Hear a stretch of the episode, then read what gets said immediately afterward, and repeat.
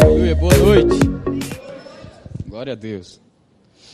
Pai, em nome de Jesus, muito obrigado pela Sua palavra. Obrigado, Pai, porque nós dependemos da Sua unção e nós sabemos aquilo que o Senhor falou. Sem Ti nada podemos fazer, mas com o Senhor nós podemos todas as coisas.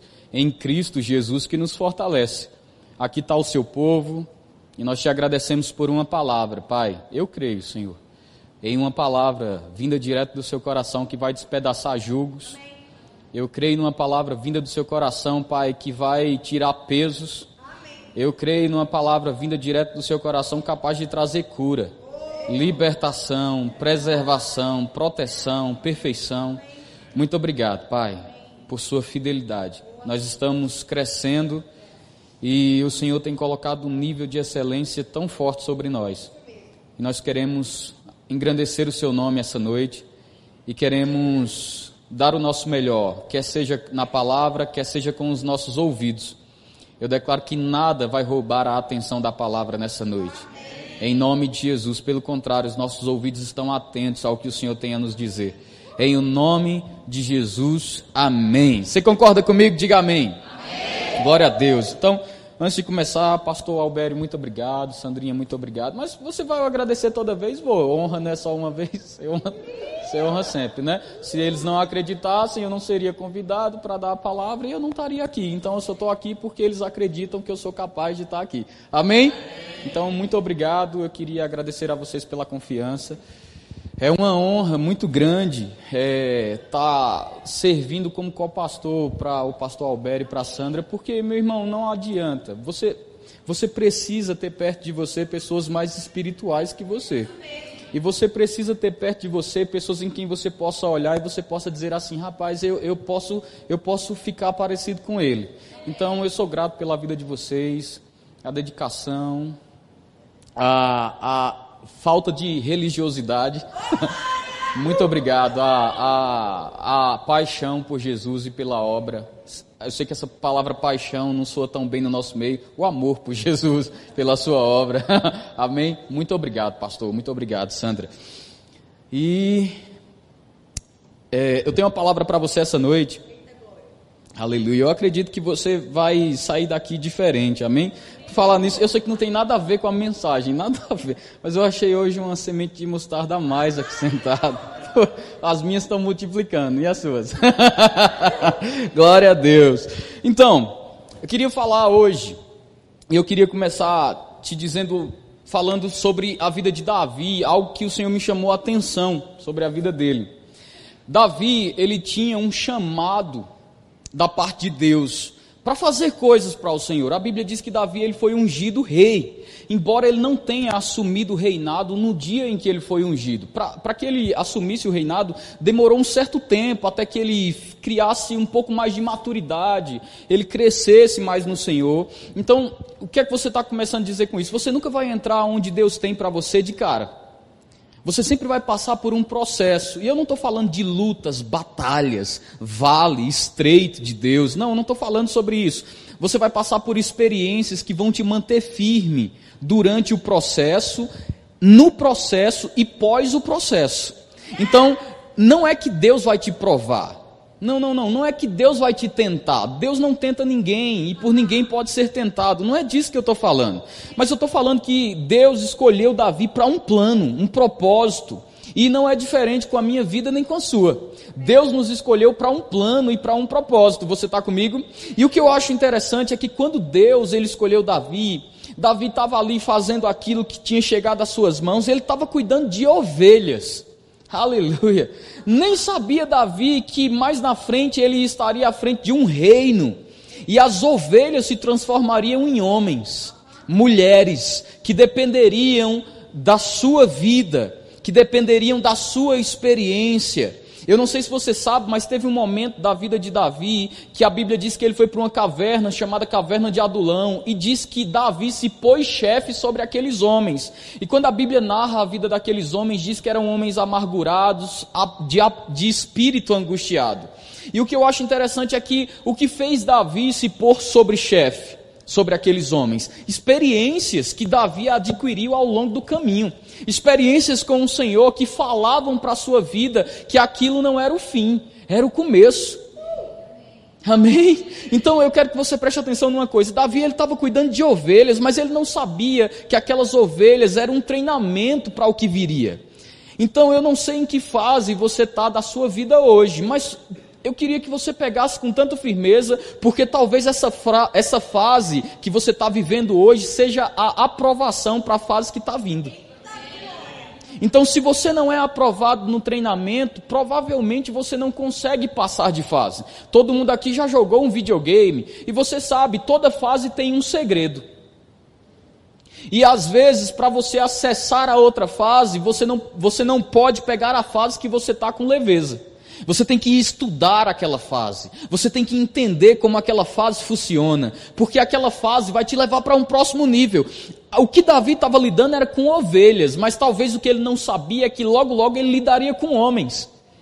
E sabe, Davi estava ali e apareceu o que nós já sabemos: apareceu um leão. E Davi tinha 17 anos de idade. Se o teu filho de 17 anos de idade chegasse em casa e dissesse, pai, e você dissesse, cadê as ovelhas? E ele, você dissesse assim, apareceu um leão e eu saí correndo. Eu acredito que você não ia dizer assim, meu Deus do céu, eu não acredito que você abandonou as ovelhas, não. Não, você iria entender, é um motivo plausível. Você está comigo? Então você consegue entender por que ele abandonou as ovelhas. Por que foi? Porque tinha um motivo que era válido para ele abandonar as ovelhas. Mas sabe, quando Davi estava ali com aquelas ovelhas, ele viu o leão se aproximando, e a Bíblia diz que Davi foi para cima do leão. Davi pegou o leão, lutou com o leão para poder vencê-lo e matou o leão. Oh, coisa boa, é muito bom escutar que Davi matou o leão. Você está comigo? Olha só que coisa boa também. Quando Davi matou o leão, Davi ficou com algo gravado na cabeça dele. Eu consegui matar um leão. Diga experiência. Muito bom. Aí o que, é que aconteceu? Davi continua ali e logo logo surge um urso. E Davi deve ter pensado: bom, eu posso correr e falar para o meu pai que apareceu um urso, mas se eu matei um leão, por que não matar um urso? Aí o que, é que aconteceu? Davi foi para cima do urso. Chegou no urso, eu não sei se você sabe, se você assiste aqueles canais do Discovery, mas uma patada de um urso pode matar um homem. E Davi foi para cima. Eu não sei como Davi venceu, mas a Bíblia diz que Davi matou um urso. E se a Bíblia diz que Davi matou um urso, eu acredito no que a Bíblia diz. Se a Bíblia dissesse que ele matou mil ursos, eu ia acreditar assim mesmo no que a Bíblia diz. E a Bíblia diz que ele foi para cima e matou um urso. Que coisa boa. Parece que Davi estava sendo treinado e ele estava adquirindo um nível de treinamento para a própria vida dele.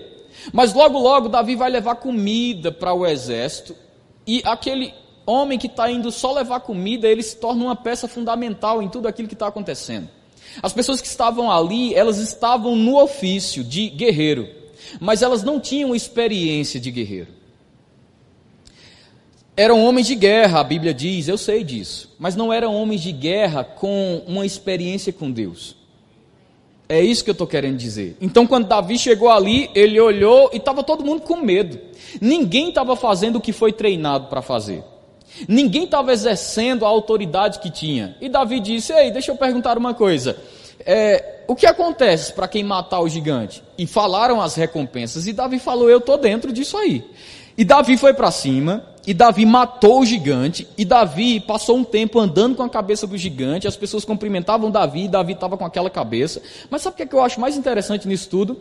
É que Davi ele passou por uma experiência própria. É um nível de treinamento que você dá a você mesmo.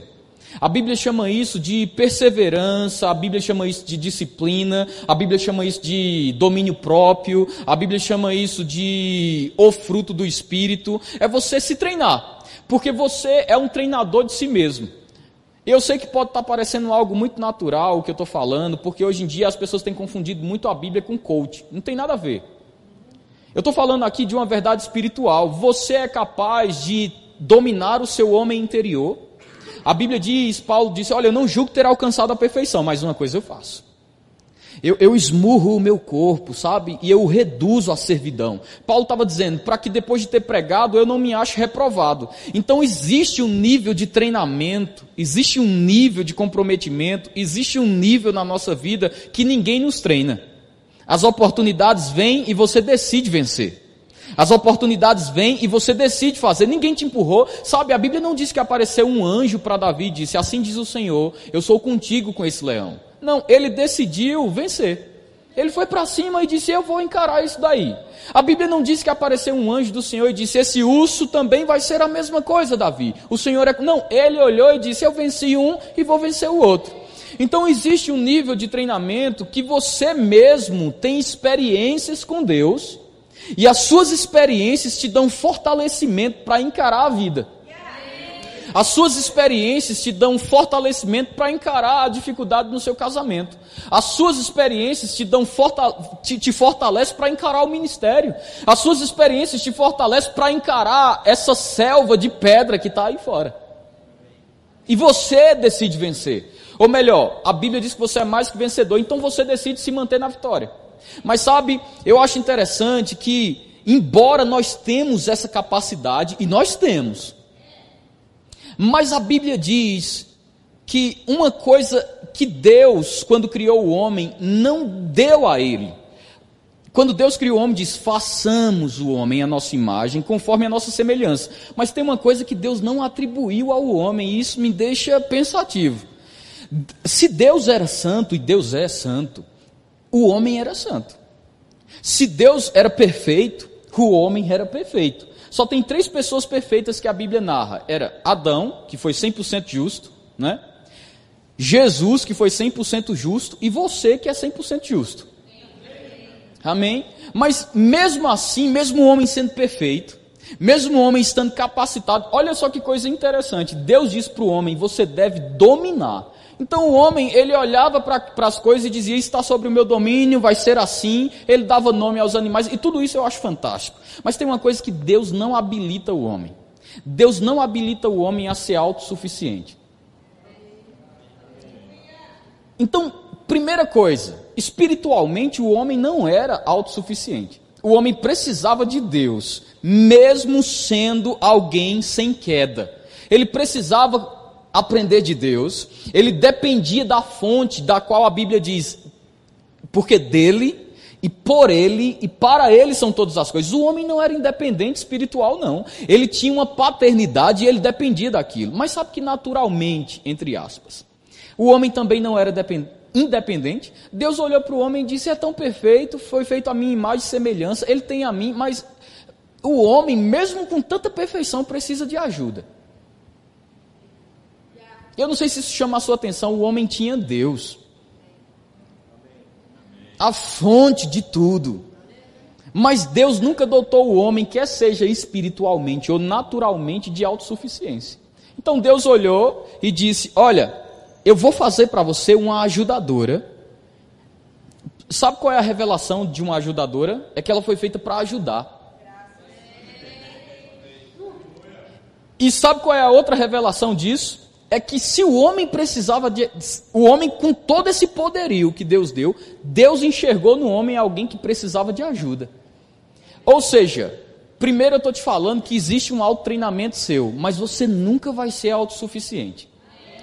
Existe um treinamento que você pode fazer consigo mesmo. Você pode ler a Bíblia, você pode orar em línguas, você pode se tornar sábio. Mas olha só, mesmo na sua sabedoria, a Bíblia diz: não se torne sábio aos seus próprios olhos. Mesmo tão sábio, porque a Bíblia diz: busca a sabedoria, a Bíblia ainda, ainda afirma: na multidão de conselheiros existe sabedoria. Você está comigo? Você pode tocar ali para mim? Pode ser? Eu sei que geralmente eu não peço, mas eu não sou autossuficiente. Amém? Aleluia. Então, na multidão de conselheiros existe sabedoria. Mas você não é sábio? É, mas a sua sabedoria não funciona sozinha. Você sabia que o instituto, eu não sei como chama, mas o instituto de médicos, não sei como que diz o nome disso, a, a organização de médicos, eles indicam para outro médico que ele não deve se automedicar. Você sabia disso? Não é saudável para um médico aplicar medicina nele mesmo, porque ele precisa de alguém que está de fora para ver aonde ele vai ser de fato medicado. Mas você sabia que a maioria dos médicos, muitos, eles se medicam? eles olham e dizem: Não, eu sei que sintoma é esse. E ele vai e aplica medicina nele mesmo. Mas Deus sabe que o homem tem uma capacidade de se treinar, mas quando ele olha para o homem, ele sabia, com tanta perfeição, ainda vai precisar de ajuda. Com tanto poderio, ainda vai precisar de ajuda, porque você precisa saber não importa o que aconteça, você sempre vai precisar de ajuda. Olhe para quem está do seu lado e diga: Eu preciso de você. Você precisa de pessoas. Você não vai conseguir resolver tudo só. Você precisa de pessoas com você. Amém? Vamos continuar. Então, o primeiro nível de ajuda que o homem deve reconhecer é a ajuda divina. Porque durante o treinamento, meu irmão, quando você começar a matar muito urso, quando você começar a matar muito leão, você pode cansar. E você viu o pastor falando aqui sobre chegar esbaforido. e no meio da caminhada você pode ficar cansado. Você matou tanto urso, você matou tanto leão, aí você vai ter que descobrir o que o próprio salmista disse. Alguém que tão treinado em matar urso e matar leão, olhou e disse assim: aquele que habita no esconderijo do Altíssimo. A sombra do Onipotente descansará. Direi do Senhor, Ele é o meu Deus, o meu refúgio, a minha fortaleza, a quem temerei? E sabe, Davi, ele entendeu que mesmo sendo tão treinado, tão habilitado, matado urso, matado leão, levantado homens, ele sabia que ele precisava de um refúgio. Ele sabia que ele precisava de uma ajuda divina. E eu digo para você, nessa caminhada, querido, me escute, você precisa de ajuda. Você precisa ser ajudado. Você precisa de ajuda. E a primeira ajuda que você vai ter não é do, da, da sua mãe, não é do seu pai, não é do seu cônjuge. Tá certa essa palavra? Cônjuge? Cônjuge. Cônjuge. Não é, não é dessa pessoa não. A primeira ajuda que você precisa é do Senhor. O primeiro refúgio que você precisa é do Senhor. Mas Luan, todo mundo já sabe disso, nós sabemos. Mas nós não praticamos. Quer que eu te diga um, motivo? Vou começar por mim. Uma vez eu me comprometi com um pastor de uma cidade que eu ia viajar para lá no aniversário da igreja. E ele disse: Luan, só tem um problema, nós não podemos pagar as tuas passagens. E eu disse: fique tranquilo, quando é o aniversário? É em tal data. Eu fiz: não, tá tudo bem, eu estou com dinheiro, eu vou pagar essa passagem, vou honrar vocês. Mas eu esqueci da data e eu gastei o dinheiro. E quando foi chegando três dias para a data, oh, aleluia, ele me ligou e disse: está tudo certo? Eu disse: tudo certo, tudo bem, a gente vai conseguir. Ele fez, estamos contando com você, já divulgamos. E eu desliguei o telefone e eu disse, e agora? Eu já sei o que eu vou fazer. Eu vou ligar para minha mãe. Mãe é sempre um bom aconchego. E eu liguei, mãe, eu tenho uma viagem para fazer e aconteceu isso, eu gastei o dinheiro. Ela fez, olha, se você tivesse me ligado cinco minutos antes, eu tinha esse dinheiro, mas agora eu não tenho mais. Eu fiz, hum, e agora? O que é que eu faço? Eu fiz, lembrei, vou ligar para o meu pastor. Não era o pastor Albério ainda. E eu fiz, eu vou ligar para o meu pastor. Afinal de contas, o Senhor é o meu pastor. Nada me faltará. E eu lembro que eu peguei o telefone e liguei e disse, pastor, aconteceu assim, assim, assim. Ele fez, rapaz, você tem que aprender a se organizar. Você tem que aprender a se organizar e eu não vou te ajudar para você aprender. E eu desliguei o telefone com raiva. Eu disse: Eu ainda tenho amigos. Liguei para um amigo, não tenho. Liguei para outro amigo, não tenho. E eu disse: E agora? Aí essa frase saiu da minha boca: Só o Senhor pode me ajudar. Claro que só acontece comigo. A busca pelo Senhor como última opção. A busca pelo Senhor como o último recurso. E naquele momento Deus disse para mim: se você tivesse pedido primeiro a mim, você não precisaria ter pedido a ninguém. Eu parei e pensei: Senhor, me perdoe. O Senhor pode me ajudar? E geralmente, quando isso acontece, Deus fala comigo assim: vá na sua conta. Mas dessa vez foi diferente. Deus disse comigo: vá no seu e-mail. Eu disse: pronto, agora a coisa está ruim para mim. E eu fui no meu e-mail. E quando eu olhei, tinha um aviso da, de uma companhia. E eu abri. Quando eu abri, tinha um reembolso de uma passagem de muito tempo atrás que eu tinha perdido por culpa deles e eles estavam me reembolsando essa passagem.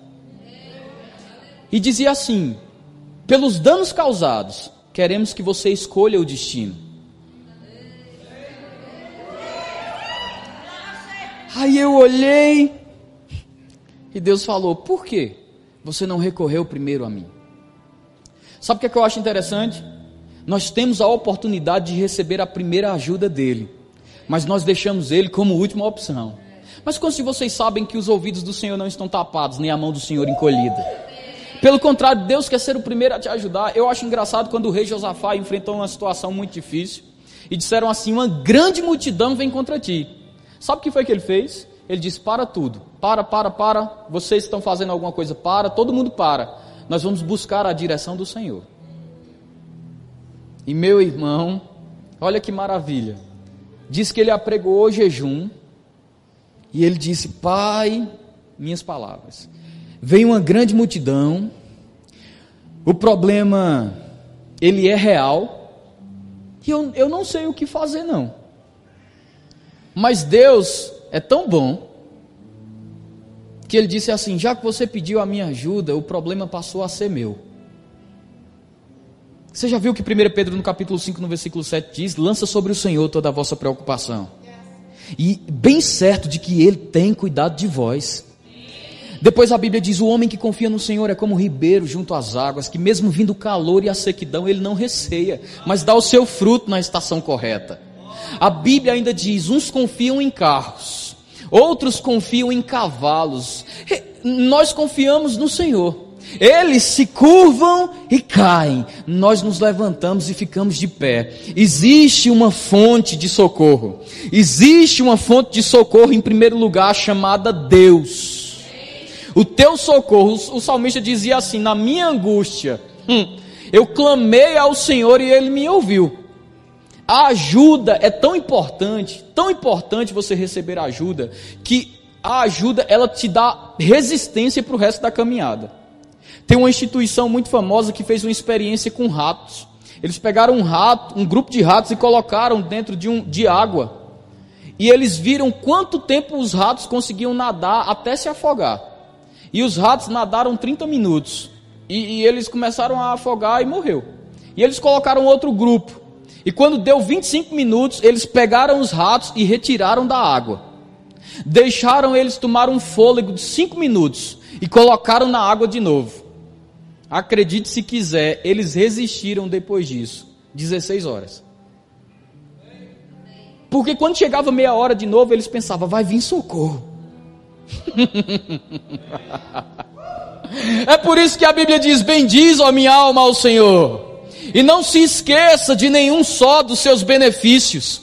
Bendiz, ó minha alma, ao Senhor, e não se esqueça de nenhum só dos seus benefícios. Sabe, a Bíblia ainda diz: até aqui nos ajudou o Senhor. Sabe, você precisa parar um pouco e entender. Você já passou por problemas antes.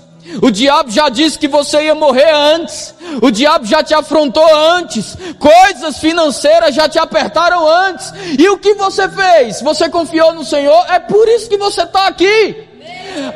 Quando o Senhor levanta um livramento, na sua mente fica gravado algo que diz: Eu vou trazer a minha memória.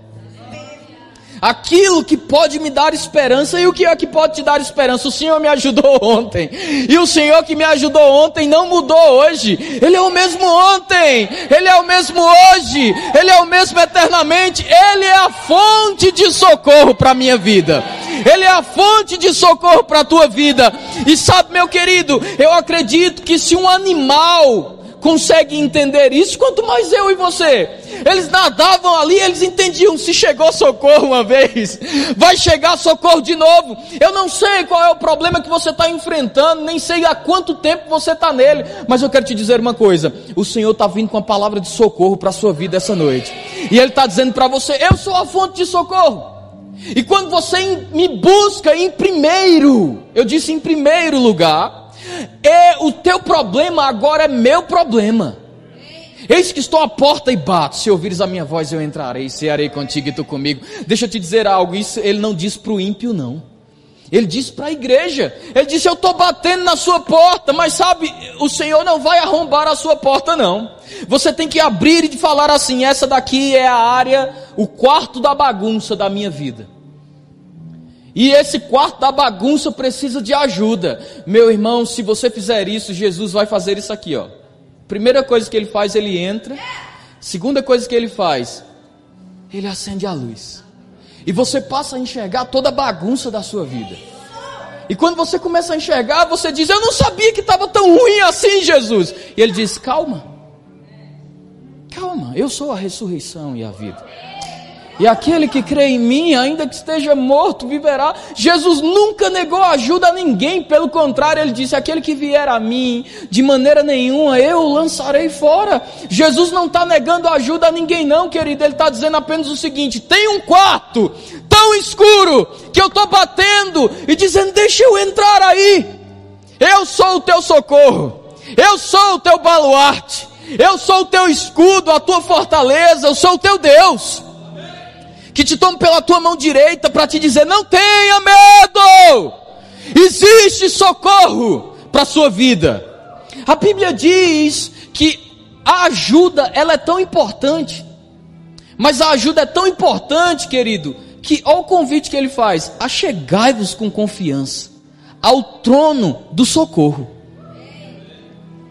Se achegue com confiança ao trono do socorro para receber socorro em ocasião oportuna. Então ele está dizendo: qual é a ocasião oportuna? Para a Bíblia é o tempo que se chama hoje.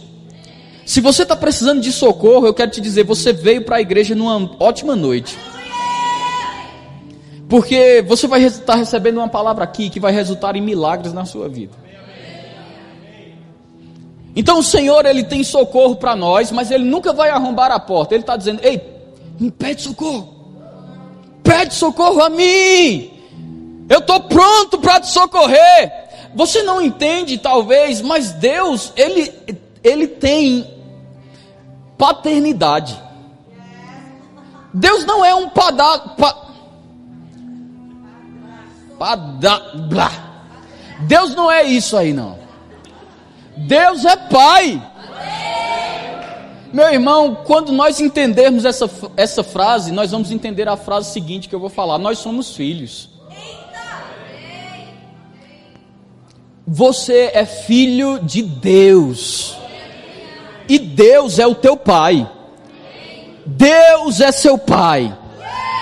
Deus é o seu pai. Nenhum pai deixa o filho morrer. Nenhum pai fica olhando o filho doente. Nenhum pai fica olhando o filho passar necessidade. Nenhum pai fica olhando o filho angustiado. O pai é alguém que vem para socorrer. Ele vem para ajudar. Ele vem para fornecer socorro. Então a primeira fonte de socorro que eu estou te apresentando nessa noite é o Senhor. Eu sei que até hoje você pode olhar para você e falar, eu consigo me treinar, mas sabe de uma coisa? Você tem uma fonte de socorro no meio do treinamento todo, de tanto urso que está te cercando, de tanto leão e de tanto gigante, no meio de todos eles, você pode reunir todos eles assim, e você pode dizer assim: correntes de morte me cercaram, laços do inferno vieram contra mim, mas eu não temerei a seta que voa de dia, nem o mal que assola de noite, porque o Senhor está comigo. Oh, aleluia, o Senhor está com você, amado a fonte de todo socorro. E ele diz: Você vai receber socorro em ocasião oportuna. Agora, olha só que maravilha. A segunda fonte de socorro que eu posso dizer para você é as ferramentas que Deus dá. Então vamos lá. Eu vi um, um, uma história certamente não é verídica, mas eu achei o máximo. Diz que estava tendo uma enchente no lugar e as águas começaram a subir, subir e tinha um crente naquele lugar. E ele se apegou a um lugar e ele disse: Senhor, eu confio no seu socorro e eu sei que o Senhor vai me tirar daqui. E veio alguém de canoa e olhou para ele e disse: Ei rapaz, vamos, eu vou te levar para um abrigo. E ele disse: Não, não precisa, o Senhor vai me tirar daqui. E ele olhou e disse: Tudo bem. Então ele saiu. Logo depois veio uma embarcação maior, com mais refugiados, e falaram para ele: Ei, a água está subindo demais, está tão perigoso aqui, venha, suba, nós vamos te tirar daqui. Ele disse: Não, não, não, não, não. Eu não confio em homens, eu não dependo de homens, o Senhor vai me tirar daqui. Aí depois disso veio um helicóptero, jogou a escada para ele, disse: Essa é a sua última chance. Vá, saia, pegue a escada e nós vamos te puxar daí. E ele disse: Não, eu não dependo de homens, o meu socorro vem do Senhor. E sabe o que foi que aconteceu? As águas subiram, ele não aguentou muito tempo e morreu afogado. E quando ele chegou no céu, ele disse: Senhor, eu confiei em você. Eu cria que você ia mandar socorro. E Deus disse para ele: Eu mandei uma canoa. Você não quis. Aí depois eu mandei uma embarcação maior e você recusou também. E depois eu mandei um helicóptero e mesmo assim você não quis. Sabe, o socorro de Deus nem sempre vai vir da forma que você quer. Mas existe socorro. E uma das ferramentas que Deus usou para socorrer a igreja, e eu, eu amo essa ferramenta de todo o meu coração, se chama a unção pastoral. É uma ferramenta para socorro. É uma unção para socorrer. A unção pastoral, ela tem governo. A unção pastoral, ela tem ensino. A unção pastoral tem conselho. Quer ver uma coisa? Você viu o pastor Albério aqui no início do culto? Não chegue atrasado. Aí depois ele olhou e tenha disciplina. Leve as coisas de Deus a sério. O que é isso? Unção pastoral. Fazendo assim, ó. Ei, sai do, sai do mato. Vem para o meio do caminho sai do mato, você vai acabar se enchendo de carrapicho aí. Vai para o meio do caminho, rapaz. Então nem sempre o socorro vem na ferramenta que você quer, mas existe uma unção pastoral que é ferramenta de socorro. Você pode treinar a você mesmo, mas você pode socorrer, socorro divino. E quando não vem, você não, dependendo da confusão que você se meta, você não consegue ouvir a voz do Senhor. Então, ele preparou outras ferramentas audíveis. E uma delas é a unção pastoral. Agora, olha só que incrível, a unção pastoral é algo tão magnífico que Jesus ele disse: "A unção pastoral é capaz de dar a vida pelas ovelhas". Ele disse: "Eu sou o bom pastor". E o bom pastor dá a sua vida pelas ovelhas. Quer ver outra coisa da unção pastoral? A unção pastoral é alguém que consegue deixar 99 por uma que está doente. Tem 99, mas ele avistou de longe uma que está doente ali. O que, é que a unção pastoral faz? Ele diz: Vocês estão bem, fiquem aqui, não saia daqui. E ele vai até onde aquela está quebrada, cheia de arame, e ele tira, ele traz para perto. E quando ele traz para perto, ele cuida. Mas talvez você olhe para os pastores, talvez você olhe para o pastor Albério, talvez você olhe para mim, talvez você olhe para o pastor Max e você diga assim: Mas quando eu olho para vocês, e, e eu já escutei pessoas, eu viajo muito, eu já escutei pessoas falando: quando eu olho para vocês, eu não vejo tanta compaixão, eu não vejo tanta humanidade assim, eu não vejo todo esse cuidado do ofício pastoral. Mas deixa eu te dizer uma coisa a maneira que nós exercemos a unção pastoral não é para ter escravos. A maneira que nós exercemos a unção pastoral é para ter maduros. Pessoas que são maduras. Então, nós não ficamos assim, você vai viajar para onde? Vamos orar por essa viagem para ver se vai dar certo. Não, não, não. Nós, nós, nós te ensinamos a ser guiado pelo Espírito. Aí você entende que você deve viajar, então vai e viaja. Aí você diz o seguinte: ah, mas eu não noto tanto cuidado assim não. Porque eu, eu não vejo, por exemplo, quando eu estou doente, não, não, não, nós não queremos escravos. Nós queremos maduros. Então nós te ensinamos sobre cura. Para quê? Para que você não fique dependente da gente toda a vida. Porque não é bonito andar com um filho de 18 anos no braço a vida toda. Não é legal, por exemplo, você que tem um filho de 17 anos chegar com um meninão aqui e a gente vai olhar para você e vai dizer assim: olha, o que é está acontecendo? Ele está doente e você diz: não, é meu menino. Não é bonito, não é legal, mas deixa eu te dizer uma coisa: nós não queremos escravos. Por que, que a gente não faz aqui? Olha, quando aparecer um demônio na sua casa, ligue para a gente. Por que, que a gente não faz isso? Porque nós te ensinamos a autoridade do crente você está apto para resolver o problema. Você vai lá e você expulsa, e o nome de Jesus saindo da sua boca vai ser igualzinho saindo da minha, saindo da boca do pastor Albério, da boca do pastor Max. Não vai ter problema. Nós não queremos um povo escravo e dependente de nós. Nós queremos te ensinar a dar passo, andar com as suas próprias pernas, caminhar com elas. O que é que você está querendo dizer com isso? Nós treinamos você não para vencer, nós treinamos você para manter a vitória. Só isso. Então, quando eu praticava karatê, e eu fiz por sete anos. É. E quando era época de campeonato, o professor colocava umas tornozeleiras nos nossos pés, de dois, três quilos. E nós passávamos todo o mês do campeonato chutando com aquela tornozeleira. Ele colocava tornozeleiras em nossos braços e nós passávamos o, todo o treinamento socando com aquelas torneleiras. Era, era, era de 2 quilos, de 3 quilos, nas pernas e nas mãos. Você não tem ideia como é treinar com aquilo, querido. É muito ruim porque você não tem a mesma liberdade. Você dá um soco, seu braço quer cair. Você dá um chute e, e quem aguentava dar 20 só dá 3 até que você vai ganhando resistência. E quando chegava o dia do campeonato, e a gente chegava lá, não tinha mais nenhum peso no pé nem na mão. E meu irmão, eu digo para você, enquanto os adversários estavam nessa velocidade de chute, o nosso era rápido, fácil, leve. A nossa mão ia rápido demais, os nossos pés iam rápido demais. E eu digo, treinamento pesado é vitória fácil.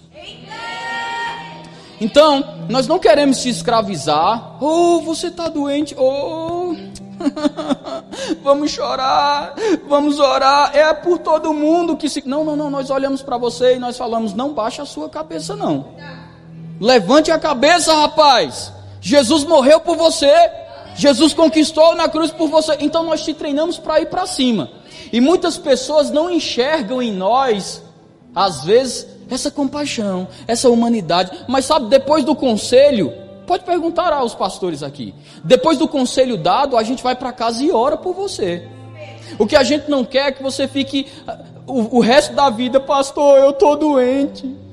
Pastor, o diabo está aparecendo aqui em casa. Não, não, não, a gente não quer você dependente da gente, não, querido. Você foi feito para voar. Você foi feito para voar, livre. Mas talvez você olhe e diga: o treinamento é bom, mas sabe de uma coisa? Eu não me sinto assim. Eu olho para vocês e eu vejo um nível tão alto. Uma pessoa chegou para mim e disse: Sabe, eu vou ser bem sincero.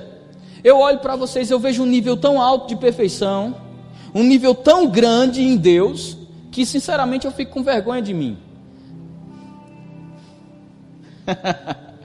Talvez você olhe para a minha vida, olhe para a vida do pastor Alberto, olhe para a vida do pastor Max e diz: Meu Deus do céu, eles têm um peito de aço. Querido, não é que nós não passamos problemas. Não é que nós não temos problemas. Mas não são os nossos problemas que vão alimentar a sua fé. Não são nossas dificuldades que vão alimentar a sua fé não são as, as, nossas finanças que possam vir a, a, a, ter algum aperto que vai alimentar a sua fé, não. Tem, eu vi um pastor falando que chegou numa reunião, não é daqui, ok? É um pastor de fora, amigo meu. Ele disse que na reunião um pastor disse assim: Eu tenho tal doença. Aí o segundo disse: Eu tenho tal doença e tal doença. Aí o outro disse: Eu tenho tal doença, tal doença e ainda tem tal doença. E o quarto disse assim: Eu tenho tal doença, tal doença, tal doença e ainda não tem dinheiro. Ele disse que olhou para ele e fez assim: Meu Deus do céu, E agora? Aí olharam para ele e disseram: E você? Ele fez: Eu sou curado e sarado. E ele disse que todo mundo achou algo soberbo. Então, quando nós te ensinamos fé aqui, não é soberba.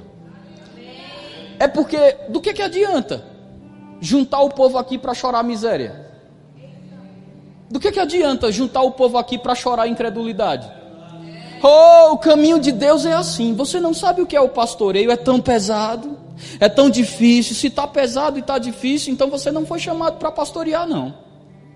Você não sabe o que é o ministério de louvor, é tão intenso, tão pesado, tão difícil, então você está fazendo alguma coisa errada. Porque ele disse que o jugo dele é suave e o fardo é leve. Nós não vamos nunca, você nunca vai nos ver fazer reuniões aqui para chorar pitangas. Você nunca vai nos ver fazer reuniões aqui para chorar o leite derramado. É por isso que às vezes as pessoas olham e dizem: Ah, deve ser a igreja dos super-heróis, lá é proibido chorar. Não, você não é proibido de chorar aqui. Mas eu quero te dizer: a gente não vai deixar você chorando, não. A gente vai olhar para você e vai dizer: Ei, levanta! Nós somos da fé, nós vamos para cima. Do que é que adianta, meu irmão, ficar lá chorando, lamentando. Quando Paulo estava assim, Jesus apareceu para ele e disse: Ei, está chorando, é? Levanta, você ainda tem que comparecer perante César, viu? Jesus não disse: Oh, está tão cansado, vamos dar um tempo na missão, depois você volta. Não, não, Jesus disse: Levanta, coloca uma água nesse rosto aí, porque você ainda tem algo para fazer. E sabe, nós não vamos te reunir aqui para falar, tá difícil demais. Está complicado demais. Mas nós vamos te reunir aqui para dizer, meu irmão, existe um socorro em Deus. E quando você não consegue ouvir esse socorro, nós vamos te dar um socorro. E talvez você diga, mas eu não me sinto desse jeito que você está falando, eu não me sinto forte, eu não me sinto convicto, e eu tenho vergonha de pedir ajuda por não me ver no mesmo nível de fé. Eu digo, você está perecendo de graça. Você não, olha, deixa eu te dizer uma coisa: pedir socorro não é vergonha. Amém. Pedir ajuda não é vergonha. Então, quando eu não me sinto no mesmo nível que vocês, o que é que eu faço? Faço o que Pedro fez. Jesus deu uma palavra, vem, ele andou sobre a palavra de Jesus. Teve um certo ponto que ele disse: Meu Deus do céu, esse não é meu nível de fé, não. Aí ele começou a afundar. Foi afundando, foi afundando, foi afundando, e Jesus sabia que Pedro sabia nadar. E quando Pedro foi afundando, lembre-se, ele não fez assim, ele foi afundando devagar. Quando ele começou a afundar, Jesus poderia ter pego no braço dele e segurado, mas Jesus ficou olhando, e ele foi afundando, foi afundando, foi afundando, e Jesus estava olhando, até que ele disse assim: Ajuda-me! Nós somos homens de Deus, mas nós não somos videntes, não. Nós somos homens de Deus, mas nós não somos videntes. Os pastores nunca perguntam como eu estou, eles nunca me oferecem ajuda. Ei, como? Se quando a gente passa por você e diz está tudo bem, você coloca um sorriso e diz está tudo bem. Está tudo bem? Então nós não adivinhamos, nós não somos videntes. Você precisa, quando você precisa de ajuda, você tem que dizer assim: Eu preciso de ajuda. Eu tô, eu tô fraco aqui. Alguém pode me ajudar? E eu digo para você: Nós pregamos fé. Nós vamos te dar um conselho de fé. Nós vamos nos retirar e vamos orar por você. Mas quando a gente vê que você está afundando, meu irmão, você não vai morrer afogado. Você não vai morrer sozinho, não. A gente vai pegar você pela mão e acredite se quiser, você vai voltar para o barco andando. Mas você tem que dizer, você tem que falar. E eu não estou aqui para trazer uma mensagem de dependência, mas eu estou aqui para te trazer um equilíbrio. Nós pregamos fé sim, nós somos da fé sim. Nós não queremos que você passe a vida chorando, nós queremos que você passe a vida feliz crendo nas palavras do Senhor. Mas quando você precisar de ajuda, meu irmão, se o socorro divino não está conseguindo falar ao seu coração, estamos aqui.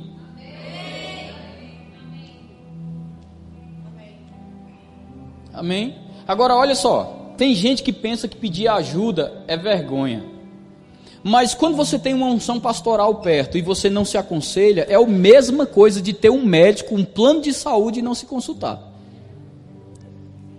Então, quando você tem uma unção pastoral, você e você não usufrui dela, você não desfruta dela, você, escute o que eu estou te dizendo.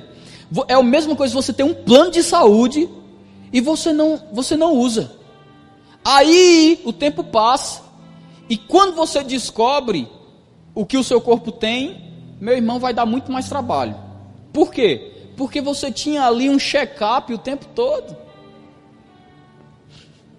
Eu não estou falando de uma dorzinha de cabeça. Estou falando de algo que você não resolve. Por que você tem que nadar tanto para morrer na praia? Por que você tem que nadar tanto para não dar em nada? Não, não, não. Ei, diga eu não estou só. Diga de novo, eu não estou só. Você não está mesmo não. E sabe, deixa eu te dizer algo. Tem pessoas que eles acham vergonha fazer esse check-up, mas não é vergonha não. Eu vi um homem, ele tinha um muro de concreto na casa dele. E ele pegou a, a mala de ferramenta dele, tirou uma marreta grandona assim, de ferro puro. E ele chegou na, no muro de concreto e fez isso aqui, ó. Pá! E o muro nem se mexeu, era de concreto. E ele pegou a marreta de novo e! E ele passou o dia todo dando marretada ali, marretou de tudo que é jeito, e a única coisa que ele conseguiu foi ficar com a mão doendo. Aí alguém disse para ele: Por que você não liga para um especialista? E ele disse: Mas eu, eu vou derrubar. E ele tentou, tentou nada. Quando ele ligou para o especialista, o cara chegou na casa dele, colocou uma maleta pequena, tirou da maleta um martelo pequenininho, assim, e parecia que esse martelo era acolchoado, não era ferro. E ele pegou esse martelo, olhou o muro, mediu o muro, depois chegou no ponto central do muro e marcou uma bolinha. Aí ele pegou o martelo e fez pá! E ele ficou olhando e disse: Eu quero ver ele conseguir fazer isso com esse martelinho aí. E ele parou um pouco, esperou e depois deu outra e o martelo, o muro não se mexia. E ele ficou olhando e ele já zombando daquele especialista. Por fim, o especialista pegou a terceira vez, depois de um tempinho, ele fez assim, ó, pá! Aí o muro fez um barulhinho assim, ó. E ele disse: Uau, o que é que está acontecendo? Aí ele pegou de novo, deu outra e disse: Agora se afaste. E quando se afastou, o muro do meio começou a trincar para tudo que é lado e caiu. E ele disse: Como você fez isso? Ele disse duas coisas. Primeiro, eu tinha a ferramenta certa. E ele disse: Qual é a, a, a diferença da sua ferramenta para a minha? Ele disse: A minha ferramenta, quando ela bate por fora, parece que não está acontecendo nada. Mas dentro, na extremidade do muro, ele está rompendo todas as estruturas que ele tem. Tem muito crente brigando a vida toda com sofismas, brigando a vida toda com pensamentos, brigando a vida toda com o diabo e usando as ferramentas erradas. E ele fica dando martelada do lado de fora. Mas existe algo na unção pastoral que a gente primeiro mede o teu muro. Você chega na sala, você entra, você puxa a cadeira e senta. E a gente diz: Fala, meu filho. E você começa a dizer assim: Olha, pastor, está acontecendo assim, assim, assim, assim, assim, assim, assim, assim, assim, assim. E tudo que você escuta é: Hum. Uhum. Uhum. Uhum. Hum. Uhum. Uhum. Uhum. Hum. Uhum. Uhum. Uhum. E você vai falando. E você vai falando. E você vai falando. E você vai falando. Quando é no final, aí a gente diz, terminou. Uhum. Por que você não faz assim? Assim. E assim. E assim. E assim. E assim. E assim. E assim. E você para e pensa: Como foi que eu não vi isso antes? espírito de conselho. Porque você, embora seja tão sábio, e você seja da fé, e você é, você precisa de ajuda. Você precisa de conselho. Você pode ficar fraco de tão forte que é.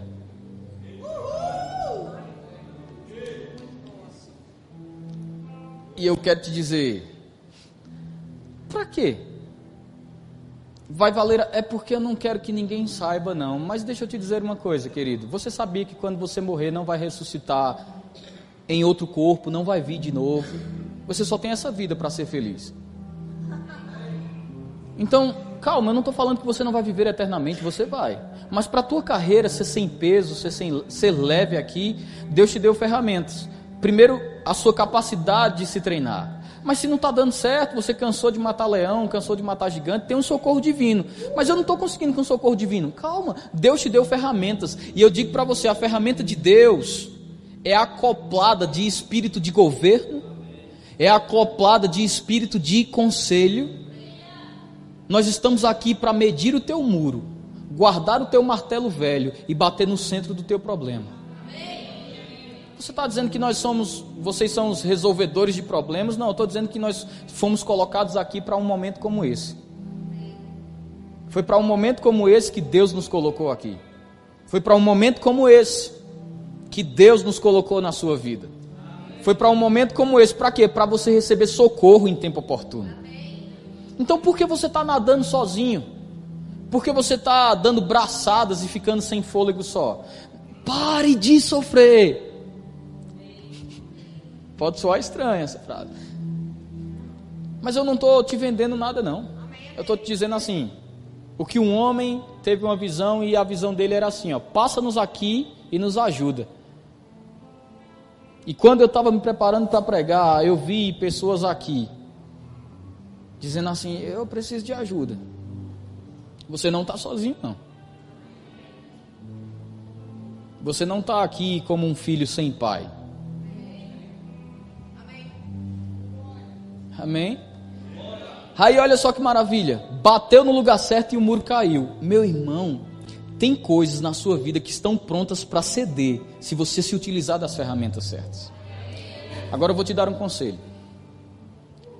Você pode nos procurar para contar os seus problemas, aquilo que você de fato não está conseguindo resolver. Existe uma liberdade para isso. Mas não nos procure apenas para contar os seus fracassos.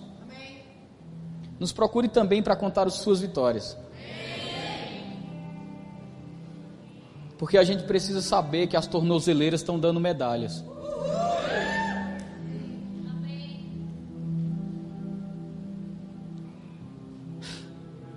A gente precisa saber que você está sendo campeão em algum lugar. A gente precisa saber que o treinamento está dando certo. Então você não precisa procurar apenas para contar os fracassos ou como está difícil. Você pode procurar também para dizer muito obrigado. Está funcionando. O chute está mais rápido. Agora não dá tempo nem do diabo levantar, a rasteira está mais precisa. A gente precisa saber disso. Agora, calma, eu estou quase finalizando. Eu sei que eu falei do pastor Albério, do vaso que vos fala, do pastor Max. Mas você sabia que no quesito ajuda, nós podemos ajudar uns aos outros? Porque nós somos um corpo. Não faça força para me entender errado. Mas nós somos pastores uns dos outros. Não estou dizendo que você é pastor dessa igreja. Mas eu estou dizendo que ninguém do teu lado precisa morrer e você olhar e falar: vai no pastor, rapaz. Não, não, nós podemos nos ajudar. E talvez você diga: essa mensagem é tão inoportuna porque o mundo está perecendo e está precisando de ajuda enquanto nós estamos com nossas fragilidades. Mas deixa eu te dizer uma coisa: quando o mundo for ganho, você acha que ele vem para onde? Se nós colocarmos laranjas novas no meio de laranjas podres, é o mesmo que nada. Então nós precisamos fazer o quê? Vamos limpar a nossa horta. Vamos deixar uma igreja saudável. E quando pessoas chegarem, vão encontrar pessoas saudáveis. Você sabia que na assistência aos santos, quando ele diz assim: olha, vamos socorrer os órfãos, vamos socorrer as viúvas, é eu acho tão bonito, é um socorro ao perdido. Mas você sabia que quando ele diz isso, ele fala assim: dê preferência à família da fé. Antes de socorrer o perdido, meu irmão, tem um irmão que está talvez morrendo do seu lado aí. E você tem a resposta, você tem o socorro. Então eu sei que nós, eu tenho certeza, plena convicção que nós vamos, como eu falei aqui já, nós vamos entrar em universidades, nós vamos entrar nas praças, nós vamos entrar nos hospitais, mas sabe de uma coisa? Nós queremos nos certificar e certificar você também, que ninguém está morrendo aqui dentro. Nós não queremos crescer com morte, não, nós queremos crescer com vida. Então, deixa eu te dizer uma coisa: não jogue apenas a responsabilidade para a gente, não. Eu já estou te mostrando, você tem um socorro que é se treinar. Se não funcionar, tem um socorro divino. Se não está conseguindo ouvir, tem a unção pastoral. E o quarto socorro? Tem o corpo. O corpo é um socorro. Nós olhamos, a Bíblia diz: um ao outro ajudou e disse: ser forte, ser corajoso. A Bíblia diz: melhor ser dois do que ser um, porque quando um cair, o outro vai pegar e vai levantar. Você está comigo? Nós, nós somos um corpo e nós, nós temos, se eu beliscar ele aqui, alguém que está lá no fundo tem que sentir a dor.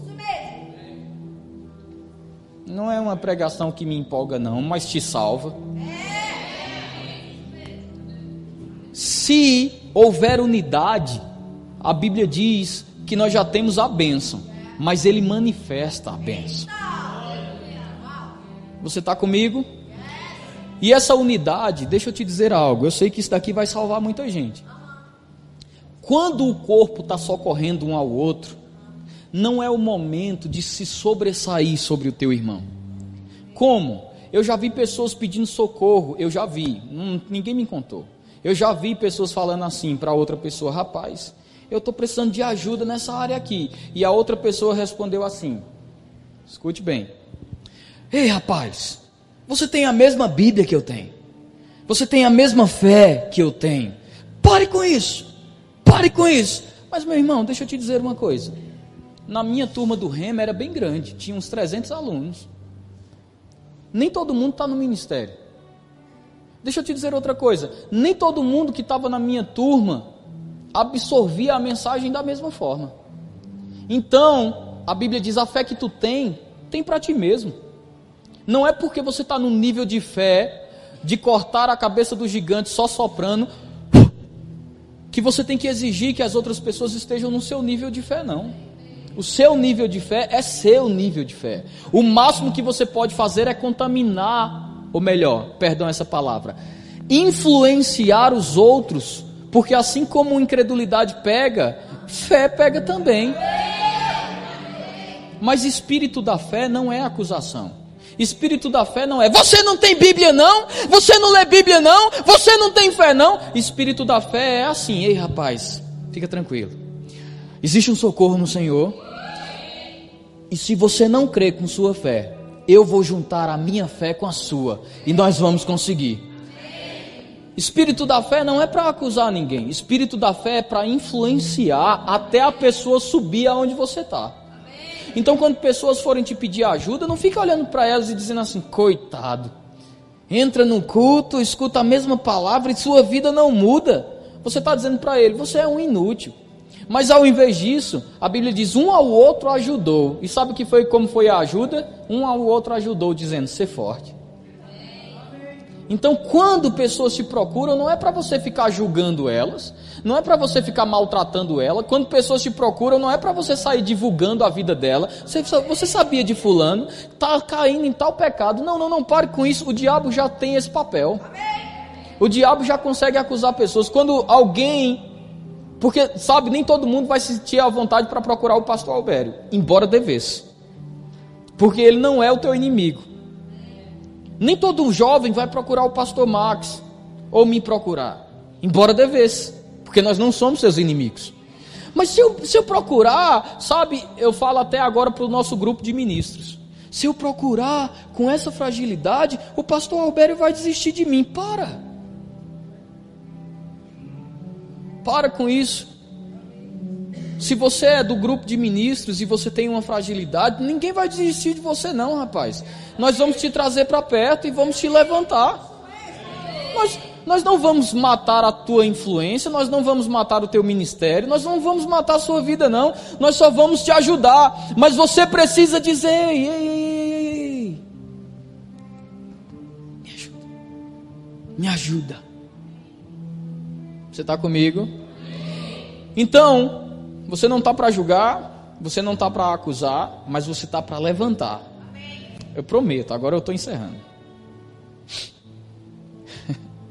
Sabe, uma coisa que eu acho engraçado é que você pode pensar, mas se alguém, por exemplo, não se sentir à vontade para te procurar e acabar me procurando? Sabe, eu não tenho toda a instrução que o pastor Albério tem, não. Eu também não tenho toda a instrução que o pastor Max tem, não. Mas eu deixa eu te dizer uma coisa: nem todo mundo está precisando de um bom conselho. A maioria está precisando de um bom ouvido. Nem todo mundo está precisando de um bom conselho, irmão. Muita gente está precisando só de um bom ouvido. Você sabia que um comércio que tem crescido muito é o disque é, suicídio, né? As pessoas têm ligado para não se suicidar, eles estão colocando agora telefonias para o povo poder ligar e contar os problemas. Mas você sabia que nem todo mundo está precisando de um conselho? Às vezes as pessoas estão precisando só chegar e falar: olha, minha vida.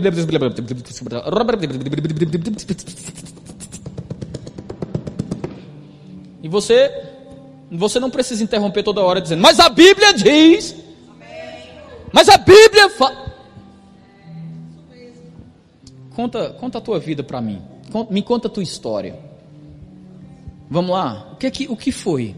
E a pessoa vai começar, olha, eu tô assim e aconteceu em 1973, quando isso aconteceu e e quando você estiver ouvindo uma pessoa, me faz um favor, não fica ouvindo e escrevendo. Não fica ouvindo e olhando um carro passando. As pessoas não querem apenas um bom ouvido. Elas, querem, elas também querem alguém que olhe e se importe. Então, quando você for ouvir uma pessoa, essa cadeira não sai, né? Sai não. Quando você for ouvir uma pessoa, você tem que fazer isso aqui, ó. Você tem que parar. Você tem que sentar e a sua atenção agora é dela. A sua atenção não é de ninguém. Tenha um pouco de respeito. A maioria não pode, mas muito sim. Coloque o seu celular no silencioso. Porque a história daquela pessoa é a história dela. Talvez não importe para você, mas se você está no ministério, você tem que saber que importa para Deus. Porque vidas para Deus é tudo. Então você tem que sentar e agora o seu tempo e sua atenção é dela. Enquanto ela está falando os problemas, você tem que estar tá olhando. Você tem que estar tá prestando atenção. E se ela chorar, não diga para ela, pare de chorar, rapaz. Fé não chora. Não, você pode olhar para ela e falar, o momento de chorar é agora. Porque daqui a pouco, quando você sair daqui, você vai ser outra pessoa. A Bíblia diz que você pode chorar com os que choram.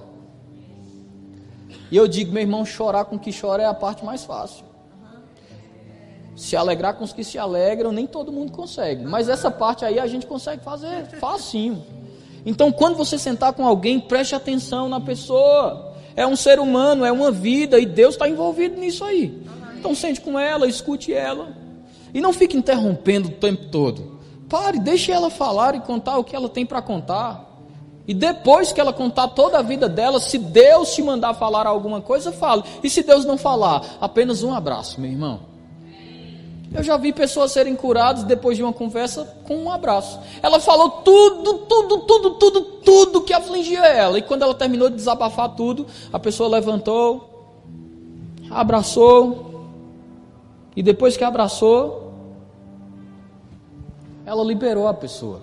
Mas sabe, a igreja precisa aprender algo chamado compaixão. Você sabe o que é compaixão? Compaixão é você olhar para uma pessoa e se transferir para o lugar dela. Isso é compaixão. Por isso que a Bíblia diz que Jesus era movido de íntima compaixão. Você quer atuar em cura? Você quer atuar em milagres? Se compadeça. Pense que é a sua dor. E eu digo, a igreja não se compadece. Porque no apelo para cura todo mundo vai no banheiro. Porque se fosse sua mãe, se fosse seu irmão doente aqui, você ia querer que todo mundo tivesse unido apontando as mãos. Então nós não estamos unidos. Se você vai no banheiro na hora do apelo para cura, você não está em união, não. Se você fica mexendo no celular quando é feito um, um convite para a pessoa aceitar Jesus, eu quero te dizer, você não está andando em unidade.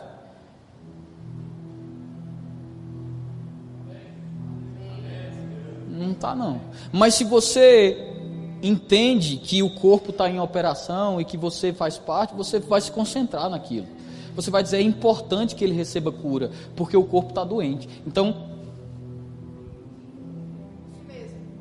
em reverência, em respeito. E sabe, meu irmão, Deus vai se manifestar aonde ele é respeitado, aonde ele é reverenciado. Você sabe, o pastor Alberto pede para todo mundo chegar e ficar orando. Não é porque ele quer te dar uma função aqui, não. Ah, é tanta gente ociosa. Não, não, não, não é isso não. Ele quer que você chegue porque se tiver um ambiente que atrai a presença, eu digo para você, não é uma mensagem que talvez você corra, mas eu digo, se nós andarmos nisso, vai ter cura mais fácil aqui. pessoas curadas. Amém? Agora eu vou te dizer uma coisa, preste bem atenção. Quando eu decidi vir para Anápolis, quando eu decidi ficar aqui, foi por duas coisas. Primeira coisa, eu olhei para Luana e eu pensei assim: a vida toda ela trabalhou naquele lugar, ela trabalha naquela empresa, anos galgando ali. Eu não acho justo ir para outro lugar, não.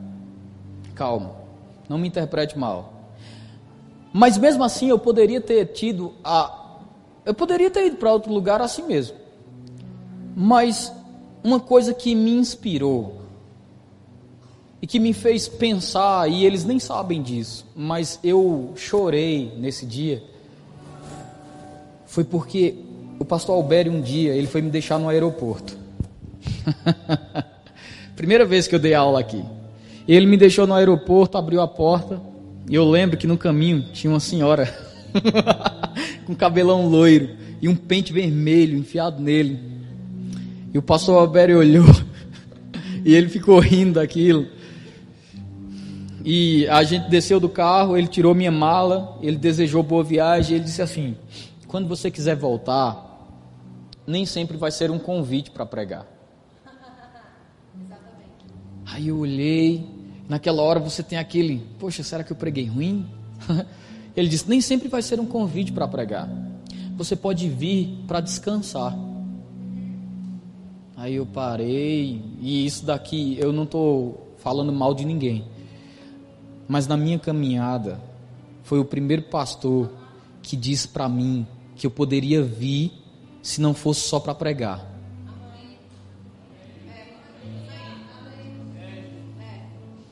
Foi o primeiro. E eu fiquei tão mexido com aquilo. Eu disse, ele disse: "A minha casa está aberta para você". Aí um dia eu estava conversando com a Sandrinha na cozinha dela, que eu acho o melhor gabinete do mundo. Ali é onde eu recebo os melhores conselhos. E ela olhou para mim, sentou. Eu não sei se ela lembra disso, mas ela disse assim para mim: Nós não te amamos pelo que você tem para nos oferecer. Nós não te amamos porque você é Luan, o pregador. Nós amamos você por quem você é. Aí, ela disse isso para mim: Nós te amamos por quem você é, pela pessoa que você é. E eu achei aquilo interessante, eu guardei para mim. E esses dias eu estava dando aula em redenção, eu cheguei cansado, tudo, e eu vim direto para o acampamento. E quando eu abri o meu quarto, eu até falei com o Ronaldo, cadê o Ronaldo? Tá ali. Eu abri, eles tinham colocado um folheto que me fez perceber que eu estava no lugar certo. No folheto dizia assim: Seja bem-vindo, Luan. Nós não tivemos como uma máquina de pregar. Naquele momento eu fiz: Isso é coisa da Sandrinha. Eu não sei se foi ela que escreveu, foi você, mas é discípula dela, então tá tudo bem. E tinha lá, nós não tivemos como uma máquina de pregar. E eu disse: Pai, muito obrigado. Obrigado por ter me trazido para debaixo das pessoas certas. E eu sou tão grato pela vida de vocês. E eu sou tão grato pela unção que repousa sobre vocês. Mas acima de tudo, eu sou grato. Porque eu encontrei pessoas que amam a minha inutilidade.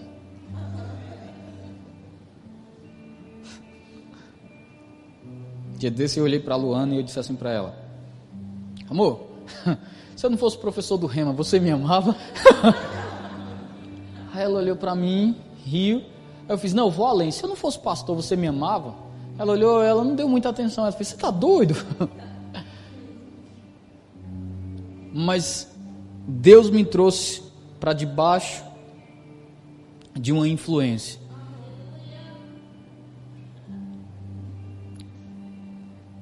aonde eu posso ser eu mesmo.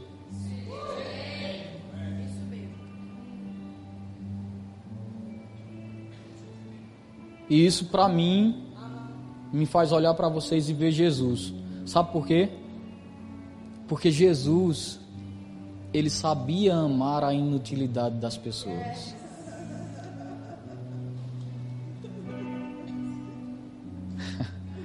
Você quer ver uma coisa? Tinha um cego clamando, dizendo: Filho de Davi, tem misericórdia de mim. E o pessoal olhava para o cego e dizia: Cala a boca. Você não tem nada para oferecer Jesus, não, fica quieto. Jesus disse: Traz ele aí para mim. O que, que aquele cego tinha para Jesus? Nada. Tinha nada. Mas, meu irmão, vocês têm pastores aqui, prontos para te socorrer em tempo oportuno. Não, não é porque você faz parte da equipe de ministros. Meu amigo, eu te garanto isso. Não é porque você serve no louvor. Não é porque você trabalha na livraria. Eles estão prontos para te socorrer. Mesmo que você tenha chegado hoje.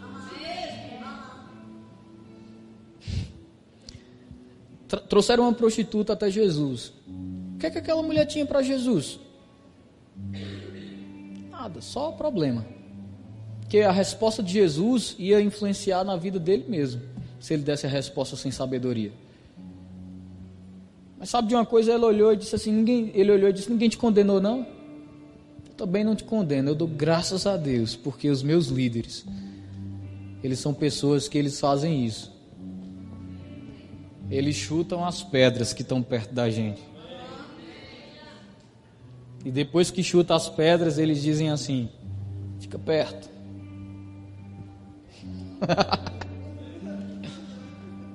Aleluia. Eu vim para aqui já. Não sei se vocês sabem, mas ano passado, no final do ano, eu estava aqui. E eu não vim dar aula. E eu fiquei hospedado na casa deles um tempão. Sem dar aula, sem fazer nada. E sabe como foi que eles me receberam? Como se eu estivesse dando uma aula ali. Eles me receberam do mesmo jeito, com o mesmo amor. Esses dias eu estava dando aula e eu saí na TV duas vezes, famoso. Sabe o que foi que a Sandrinha disse para mim? Ela disse assim: Ela disse assim: Luan, você saiu duas vezes na TV, mas não é por sua causa, nem é você. Você sabia que não é você, filho? Eu disse: Eu sei. Ela disse: Guarde seu coração. Nunca deixe isso subir para sua cabeça. E ela, fez, ela disse: Não fique ofendido. Mas nunca deixe o orgulho subir para a sua cabeça. E quando eu, eu terminei aquela conversa, sabe o que foi que eu pensei? Graças a Deus, Pai. Eu tenho socorro. Eu não estou sozinho, não.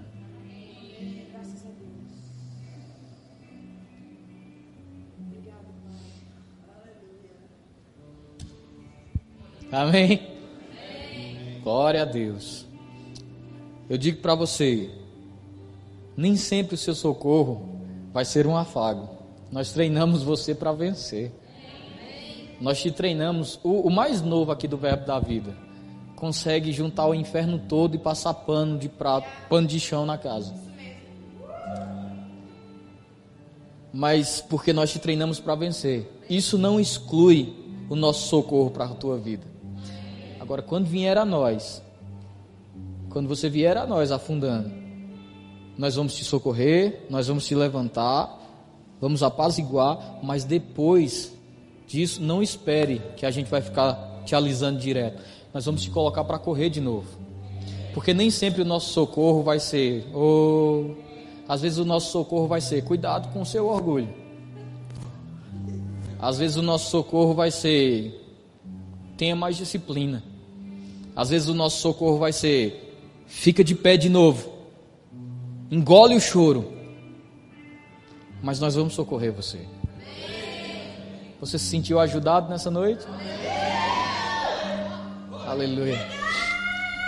Fique de pé para parecer que está acabando.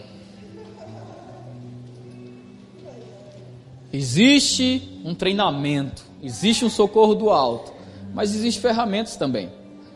A unção pastoral está aqui.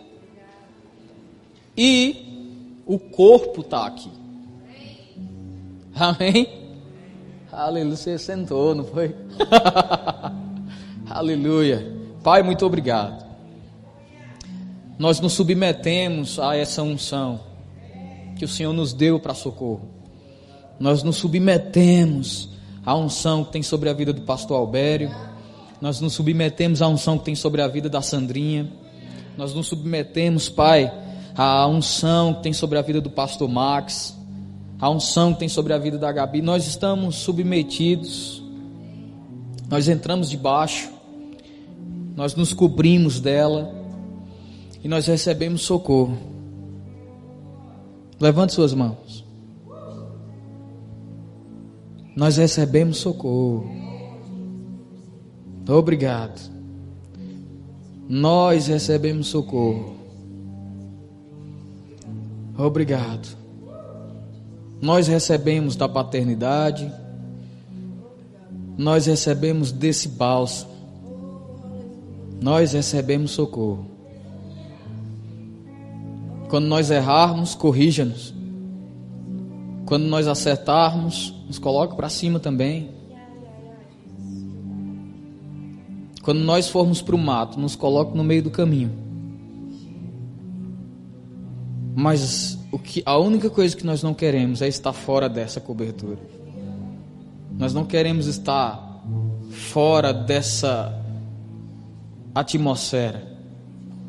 Nós queremos estar debaixo dela, guardado por ela, protegido por ela. Em nome de Jesus. Obrigado. Amém. Aleluia, Pastor Alberto.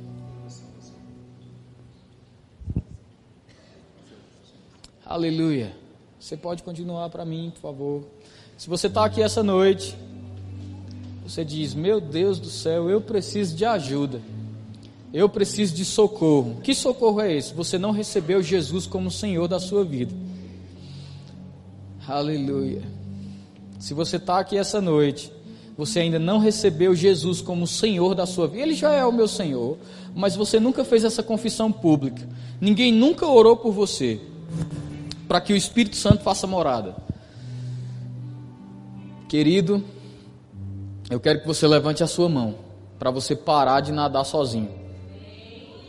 Quem é você que está aqui essa noite e precisa reconhecer Jesus como o Senhor da sua vida? Quem é você que precisa confessar Jesus como o Senhor hoje? Nossa, ele está falando, meu coração está disparando. É você mesmo. Quem é você que está aqui essa noite, precisando do socorro do céu, precisando da ajuda do céu? Levante sua mão e eu vou aí te buscar. Lembre-se, ele não vai entrar na sua vida se você não abrir a porta. Quem é você? Temos alguém aqui? Temos alguém aqui? Você precisa receber Jesus como Senhor? Não? Alguém aqui que precisa receber o batismo no Espírito Santo, com a evidência inicial de falar em outras línguas? Hã? Alguém? Não? Alguém aqui precisa de oração por cura? Também não, né? Então, graças a Deus. Aleluia.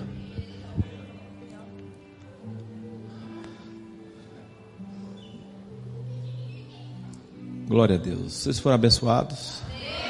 Nossa irmã Edja, venha, por favor. Quem teve ontem aqui? Ontem.